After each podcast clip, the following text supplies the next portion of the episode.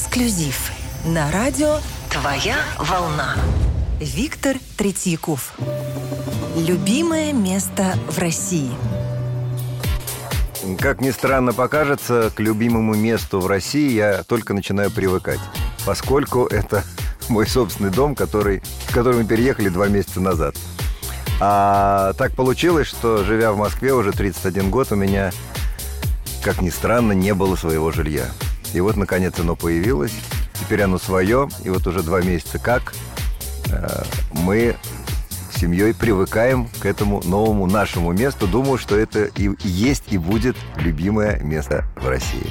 Вообще столько городов замечательных в стране, э, мест замечательных, красивейших. Поэтому что-то выделить, вот, что куда-то я специально езжу отдыхать, нет. Когда-то, в старые времена, мы мотали за границу, в Индии нравилось. А, а что касается России, очень много мест, очень-очень много замечательных, красивых мест. Звездный прогноз. А дальше-то что? Я всегда придерживался такого мнения, что нужно мыслить исключительно позитивно. Соответственно, и твоя личная жизнь будет складываться тоже позитивно. Как ты мыслишь, такая будет твоя жизнь. Вот если мы все начнем позитивно мыслить, значит и позитивное будущее нам обеспечено. Поэтому э, дальше будет все только хорошо. Любимая застольная песня. Знаете, я вспоминаю все-таки советские времена. Я вспоминаю советские времена. И вот родители, когда э, к нам в дом приходили, к родителям приходили гости, я был еще юн, вот родители с гостями пели песни. Вот пели песни. Потом почему-то эта традиция, э, традиция ушла. И у нас уже мы за столом не поем песни, к сожалению. Я не знаю, с чем это связано. Не знаю. Э, жизнь изменилась, мы стали другими, э, безусловно. Поэтому, к сожалению, повторю, традиция застольных песен – и, кстати, вот, по-моему, по телевидению сейчас пытаются возродить эту традицию, да, петь, петь хором. Наверное, наверное, это неплохо. Но вот у нас, поэтому я, у нас это сейчас уже не практикуется в нашей семье, и поэтому даже фрагмента я, наверное, не исполню. Все то, что страна пела за столом, то пелось и, и в нашей семье, но я был, еще раз говорю, я был юн и просто наблюдал за этой историей. Вот. Первая песня. Э, вы знаете, я, кстати, не, не часто об этом рассказывал, если вообще рассказывал. Я что-то такое написал про любовь лет в 15. Э, вот как начал играть на гитаре в 15 лет, и что-то такое на трех аккордах придумал. Э, фрагмента не будет, потому что это были пробы пера. Ну, это такая была песня про любовь. Сначала первые песни потом появились в армии. Вот я упомянул, что что-то такое написал в 15 лет, потом даже что-то такое в 16 лет, а потом уже в армии мы с другом, с Лешкой Новиковым, э, просто начали сочинять песни вдвоем. Ну, а потом я уже и один продолжил. И первые песни были как раз шуточные, и даже они у, вас в эфире, может быть, звучали. Это вот были такие, ну, как бы пародии на Высоцкого, что ли, который Чебурашка и Кузнечик. Вот эти песни были мной написаны в армии, когда мне был мне было, ну, 82 год, соответственно, 21 год. Вот ровно 40 лет назад. Э, вот это были первые песенки, а потом потихонечку, потихонечку и стали писаться другие песни. Недооцененная песня. Я думаю, что таких песен и не одна, потому что все ведь зависит от того, попала песня в ротацию или не попала. Как правило, берут в ротацию тоже мои песни, но они, я бы предпочтение отдал другим песням. Может быть, более, э, более серьезным, более философским. Э, вот. А радиостанции, как правило, берут что-нибудь такое развлекательное. Как правило. Хотя бывает по-разному, но в основном берут песни развлекательные. Поэтому недооцененных песен достаточно много. Но это такие серьезные песни, может, даже философские.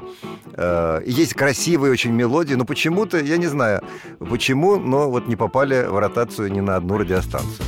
Но это я утрирую, шучу. Но, в общем, конечно же, песни, они все звучат, и все, в общем, я надеюсь, любимые зрителям, которые приходят на мои концерты. Райдер артиста.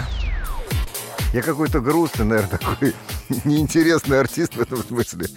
Ну, на самом деле, ну, нет у меня никаких закидонов по, по поводу по поводу райдера. Я знаю, что артисты э, в конце, последним пунктом иногда пишут какие-то там невыполнимые вещи, чтобы понять, читал ли, читая, читала ли принимающая сторона райдер вообще. Потому что перезванивает, говорит, а где мы вам тут найдем это самое фуагру там или что-нибудь там. А, ну, просто, ну, какую-нибудь глупость пишут в конце, да, и чтобы понять, что райдер был прочитан. Вот. У, меня, у меня в этом смысле все мирно, тихо, я, нет дурацких пунктов нету. Все простенько и хорошо, все, все демократично. Э, так что райдер совсем совершенно обыкновенный, без закидонов. Любимое блюдо рассказываю. А, из 31 года, который я прожил в Москве, а, я много лет жил один. И, соответственно, готовил. Ну, какие-то такие простые вещи. А, но мог и питаться в кафе, в ресторанах. А сейчас супруга меня совершенно освободила от приготовления еды и просто сказала, все, тут, тут моя вотчина, и все буду делать я. И э, я отдал ей бразды правления на кухне. И сейчас в новом доме первым делом мы, конечно же, купили кухню, и вот она там заправляет. Она очень вкусно готовит у меня, э, поэтому я туда и не лезу, да и не хочу. Э, каждый должен заниматься своим делом. Первые деньги. На самом деле я уже, наверное, лет в 14 летом, ну, месяц или два работал на заводе, на котором трудился мой отец. Вот это было в Риге, производственное объединение «Коммутатор». Мой отец был мастером э, механического цеха, ну, где стоят там, токарные, фрезеровочные станки, всякие штампы. Вот помните, «Москва слезам не верит», где вот на, за штампом сидела героиня. А, вот за таким штампом я тоже сидел, просто летом на каникулы и зарабатывал там, наверное, рублей 90 даже я заработал первые деньги, и родители добавили, и купил магнитофон «Маяк» 200 220 или 202, не помню. Ну, какой-то крутой был магнитофон, э, катушечный такой, классный совершенно. Вот это, это были первые деньги, заработанные лет в 14, и был куплен магнитофон. Семейный бюджет. Заначек нету никаких, и распоряжаемся оба с супругой основную, основные деньги зарабатываю я, но она, жена тоже трудится, она дизайнер интерьеров и тоже э, иногда э, зарабатывает в семейный бюджет денежку. Поэтому бюджет складывается из нами вдвоем заработанного. Ну, естественно, я говорю, что основные деньги зарабатываю я, так что вот как-то так. Как выйти из конфликтной ситуации? По-разному можно выходить из конфликтной ситуации. Да, лучше ее вообще не создавать. Я не знаю, но как-то само рассасывается, во всяком случае, в нашей семье. Там, ну, поругались, ну, покричали, разошлись по углам разным. Потом раз, как, как будто и ни в чем не бывало. И как-то так у нас происходит. Рассасывается само. Черты характера, от которых лучше избавиться.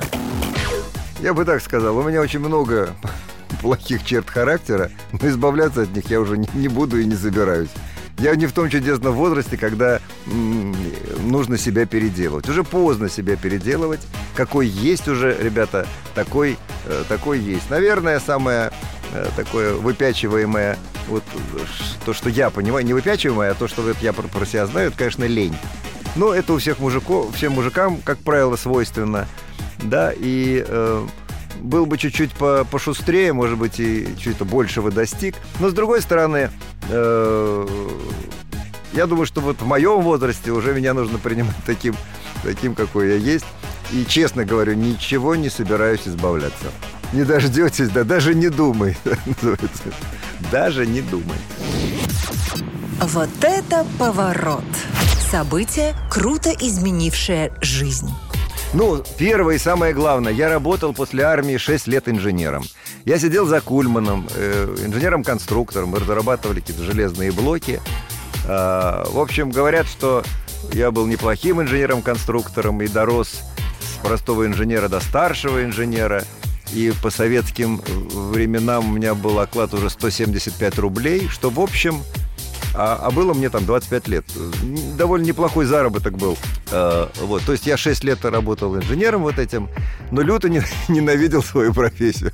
Я с таким, я каждый день, я каждый, вот я 6 лет работал инженером, я, наверное, ни одного дня не было, чтобы я не опоздал на работу.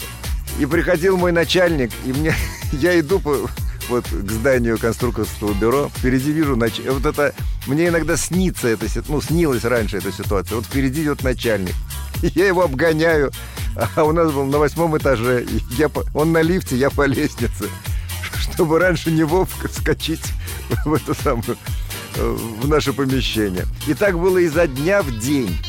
И, в общем, я с трудом ходил на эту работу. И, как, и когда появилась возможность сбежать, я вот первым делом это и сделал. В Риге организовался, организовалось такое концертное хозрасчетное предприятие, где можно было, ну, как-то петь песни, и тебе перечислением зараб... ну, перечисляют как, какую-то денежку. И я совершил вот этот шаг, собственно, еще раз говорю, был хороший оклад, там 175 рублей, я был инженером со стажем, все такое, почет и уважение, молодой специалист, стоял на очереди на квартиру двухкомнатную и на автомобиль АК. А, помните, такой был, да? Вот. А, и тут, значит, я бросил все и ушел в никуда. Тем самым в 20, 88 э, году, в 27 лет, я э, сделал вот этот решающий шаг в своей жизни и ушел в артисты. О чем не жалею, безусловно. Вот. И, наверное, все предыдущие 27 лет, они э, для того и были, чтобы совершить вот этот решающий шаг. Так что вот такой поворот. Э, я, собственно, даже могу сказать, что я горжусь тем, что я не испугался, что я зажмурился и шагнул в никуда, э, но я это сделал и сделал правильно. Виктор Третьяков. Самое главное в жизни. Ну, опять-таки, слишком серьезно. Самое главное, много в жизни важных вещей. Э, я могу про себя рассказать, что у меня жизнь такая, как эксперимент. Я э, придумываю, придумываю себе жизнь и наблюдаю за тем, как это реализуется. Было когда-то совершенно невообразимым представить себе, что я буду артистом. Но вот совершенно не было... Да, более того, что я буду сочинять песни и их исполнять, и что это будет нравиться людям.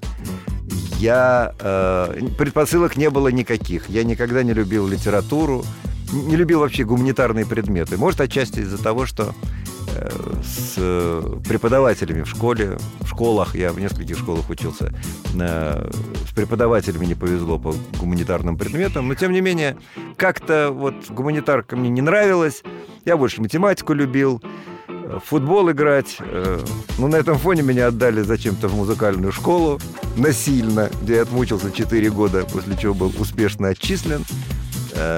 Да, ну так вот, потом когда-то, когда я понял, как, собственно, можно было бы руководить своей жизнью, вот этим я и занимаюсь по жизни. Я придумываю какое-то очередное немыслимое, что могло бы со мной произойти. И главное от этой мысли, от этой мечты не отказываться, вот, и все время ее поддерживать и верить в то, что это безусловно произойдет. И оно происходит. Вот так случилось с тем, что я стал тем, кем стал. Э, ну и так далее, и так далее. Но иногда, я говорю, случаются проколы, как вот я уже говорил, что я придумал себе однажды женщину, но ничего хорошего из этого не получилось. Где найти свою любовь? Невозможно дать совет. Вот невозможно, потому что как бы ты ни придумал сценарии. Я когда-то там выдумал себе жену, ну и ничего, да, и, и выдумал себе вот кого бы я хотел рядом с собой иметь. Но выдумывал, но выдумывал. Потом этот человек появился в моей жизни, и ничего хорошего из этого не вышло. Так что придумывать наперед тоже получается, что неправильно. Э, получается, что жизнь как-то сама э, за тебя вот это придумает и предложит тебе всевозможные варианты. Но сидя дома, я не знаю, сейчас молодежь э, как-то за компьютером, где-то в соцсетях ищет себе партнеров, и я с удивлением, на самом деле, вот смотрю, а мы друг друга, там по телевизору говорят, а мы друг друга нашли в интернете. И, и очень много таких случаев. Это, наверное, уже не для моего поколения. Мы знакомились, ну, не знаю, где-то на танцах, в компаниях, да. А, я даже не могу сказать, э, действительно это хорошо или плохо найти партнера своего по жизни в интернете. Наверное, надо быть чуть-чуть моложе, чтобы въехать в эту фишку. Не могу даже прокомментировать. Но, по всей видимости, наверное, все-таки э, прогресс не остановить, и, наверное, люди будут э, и вот таким образом знакомиться, помимо компаний и каких-то там общественных мест. А я очень много... Естественно, все у меня связано с концертами. Все на концертах происходит. Ну, в общем, я, получается так, что я женщинами своими, которые по жизни меня сопровождали, э, я знакомился благодаря тому, что или где-то я выступал, или куда-то... Ну, да, все связано с моими выступлениями. Эксклюзив на радио «Твоя волна».